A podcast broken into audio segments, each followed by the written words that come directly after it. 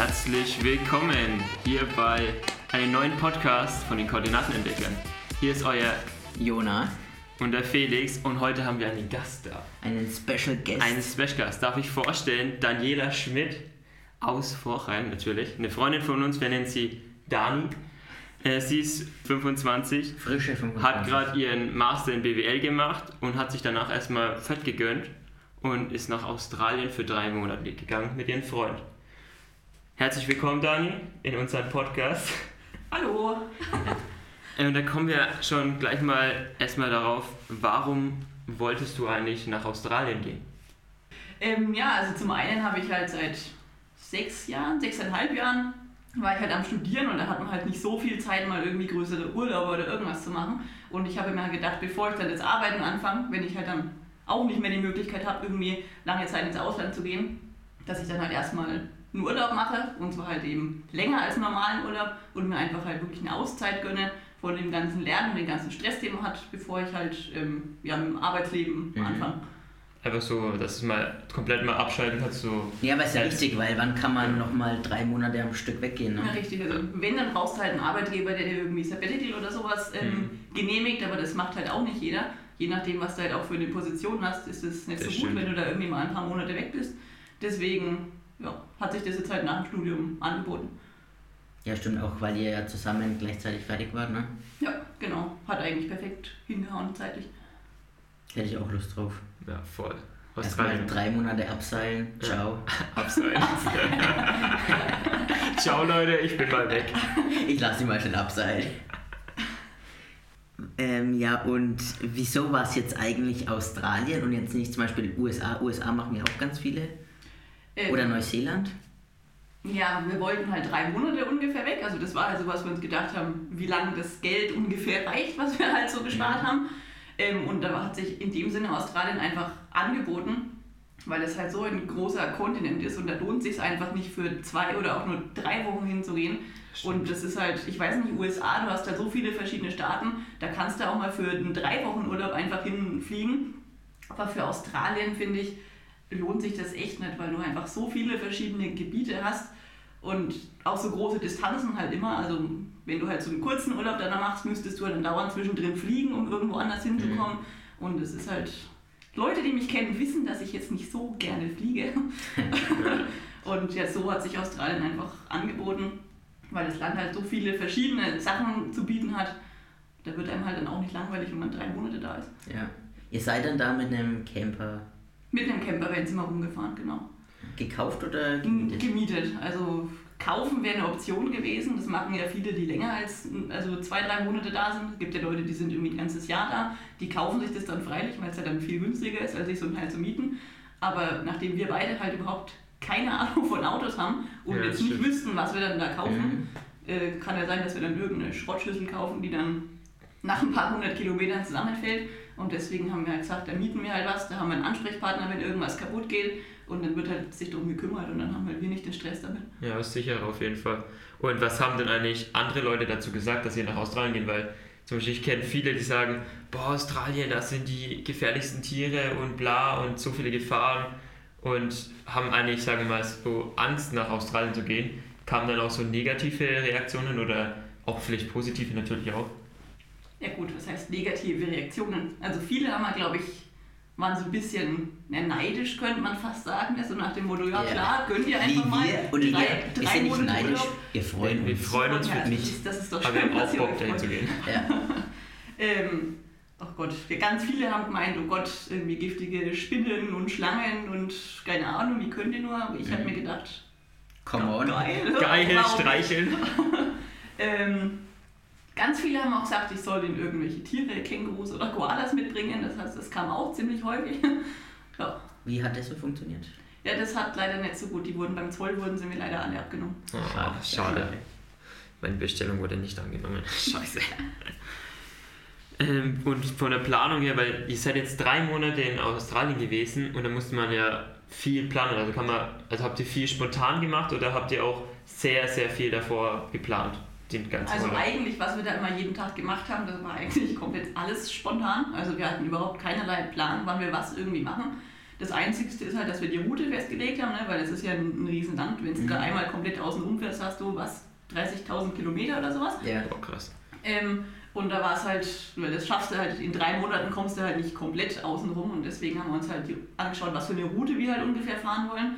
Ich habe halt ganz viel geschaut mit den äh, mit Klimadaten und so weiter, ne? weil das ist ja da auch mit Tropen und so weiter, die haben da komplett unterschiedliche Klimazonen und es ist ja bei denen Herbst bzw. Anfang Winter gewesen und da habe ich halt erstmal geschaut, wie es halt sinnvoll ist, wie rum man da irgendwie langfährt, dass man halt jetzt nicht, weiß ich nicht, irgendwo in die Eiseskälte oder was reinkommt. ja. Ja, stimmt. Kam das dann aber mal vor oder dass ihr an den einen Ort um die 30, 35 Grad hattet, aber dann auch wiederum um die 15, 18 Grad? Also die Schwankungen waren dann vor allem, wenn man ja in Richtung Norden war, im Norden von Australien und dann ein bisschen ins Landesinnere rein. Ähm, da hast du teilweise tagsüber deine 35 Grad gehabt, aber nachts halt dann 5. Boah, fünf? Richtig. ja, und das war Ja, dann Wahnsinn. teilweise ziemlich kalt im, im Campervan. Das war halt so gut isoliert wie eine Blechdose. 5 Grad. ja, das, war, Also das ist schon heftig, erst recht in so einem ziemlich Van. Das ist ja fast. Ja, und vor allem dieser. Unterschied, ne, dieser Temperaturunterschied Ja. ist ja Wahnsinn. Tagsüber viel zu warm und nachts zu kalt. Ja. Boah, das ist. Das ist unangenehm. Unangenehm. Unangenehm. ja, und wart ihr dann da immer auf einem Campingplatz oder wie war das? Weil da muss man, glaube ich, auch ein bisschen vorbuchen oder kann man da spontan? Mhm, Also wir haben bei den Campingplätzen, an die wir waren, wir haben meistens am gleichen Tag halt angerufen und halt gesagt, wir wären in zwei, drei Stunden da, habt ihr noch einen Platz frei? Mhm. Und eigentlich meistens oder eigentlich ziemlich immer hatten die was frei, außer wenn es jetzt ein verlängertes Wochenende mit Feiertagen oder sowas ist, weil dann sind in Australien einfach alle campen. Okay. Und dann aber, es, wir haben uns auch ganz oft nur auf irgendwelche Rastplätze gestellt oder irgendwo am Straßenrand einfach hingestellt und gehofft, dass uns niemand irgendwie Ja. anhält oder erwischt dabei. Ja, und äh, wie, also ich stelle mir das so vor, in Australien mit den Tieren, das haben wir ja schon angesprochen, ne?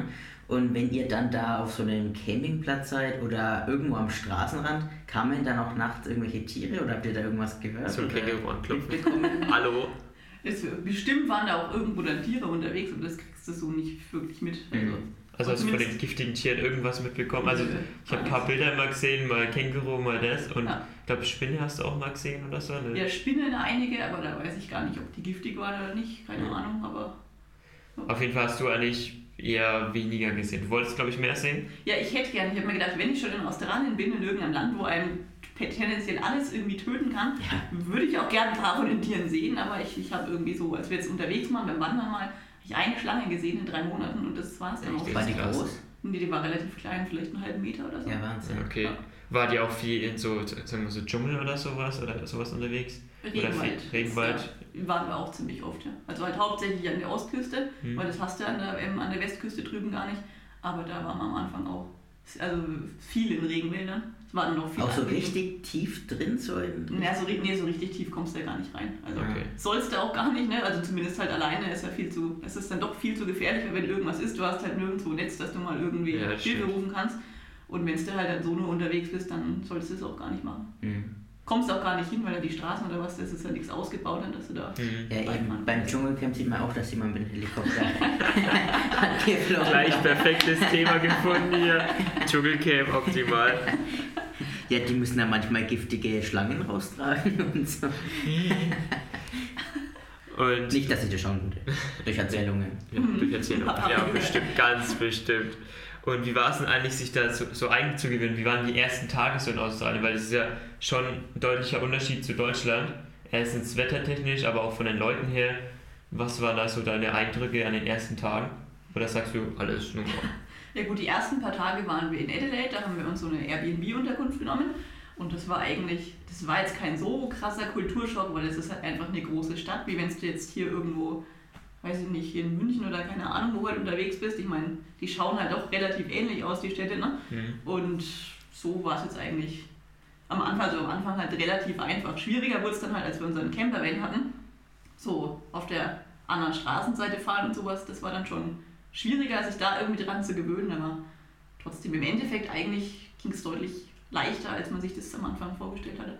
Also habt ihr euch dann schon davor gedacht, oh Gott, das wird dann da drüben anders? Oder habt ihr eher so locker gesagt, ach, was kommt jetzt auf uns zu, das ist doch nicht so schlimm? Oder wie habt ihr da drauf drüber nachgedacht, schon wie ihr hingegangen seid? Also auf dem Flug dahin macht man sich ja meistens viele Gedanken, wie das da sein wird, oder habt ihr nur gepennt? Gut, Ja. auf dem Flug dahin habe ich mir mehr Gedanken über den Flug gemacht, Ob du ihn auch überlebst? ob ich den Flug überlebe. Ich habe ihn überlebt. Und ich habe so viel Gedanken davor haben wir uns jetzt eigentlich nicht gemacht. Wir haben uns halt gedacht, ich meine, Australien ist zwar anders als bei uns daheim, aber es ist halt trotzdem ein entwickeltes Land. Also es ist Ja. jetzt nicht so, dass man irgendwo mitten im Nichts ist oder was. Ja. Also von daher haben wir uns da jetzt eigentlich echt nicht so viel Kopf davor gemacht, dass das irgendwie voll. Ging für Voll dich schief wird die Zeit schnell rum oder hat sich's gezogen irgendwann? Oh, teils, teils. Also am Anfang, die ersten paar Wochen gingen sauschnell. Gerade wenn man sich dann halt mal angeschaut hat, wie weit wir jetzt schon gefahren sind, wo wir uns dann irgendwann gedacht haben, oh krass, wir sind jetzt irgendwie in zwei, drei Wochen schon, keine Ahnung, wie viele tausend Kilometer ungefähr Ja. gefahren. Das war am Anfang schon krass, aber zwischendrin hast du auch mal Stellen gehabt, da, da ging es auch relativ langsam voran, weil du dir einfach gedacht hast, boah, jetzt nochmal einen Tag irgendwo unterwegs. Da hat man einfach irgendwann mal gedacht, boah, jetzt mal so ein paar Tag Pause dazwischen wäre auch mal ganz cool. Ja, stimmt.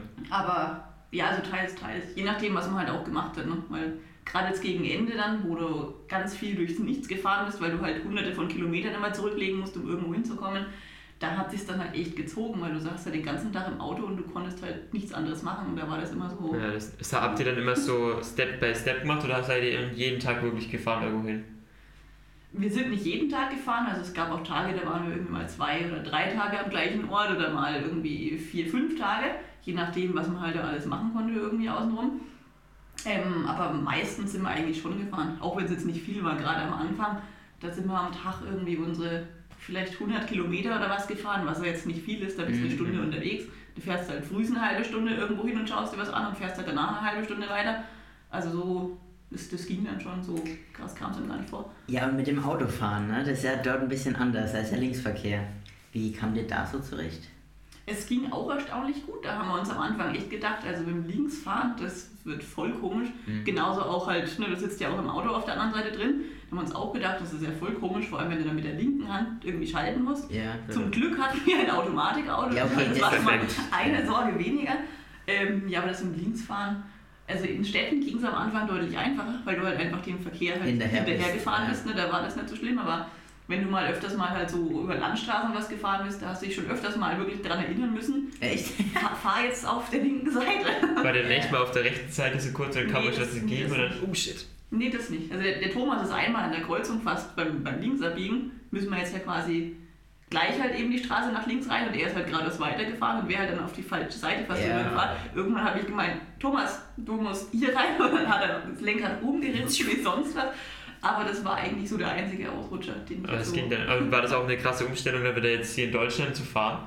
Oder hast du gesagt, oh, das kenne ich, weißt du die? Es war tatsächlich von der Umstellung her genauso wie als du nach Australien bist. Jetzt war es genauso am Anfang, musstest du dich auch erinnern. Bleib, bleib auf der rechten Seite, fahr auf der rechten Seite.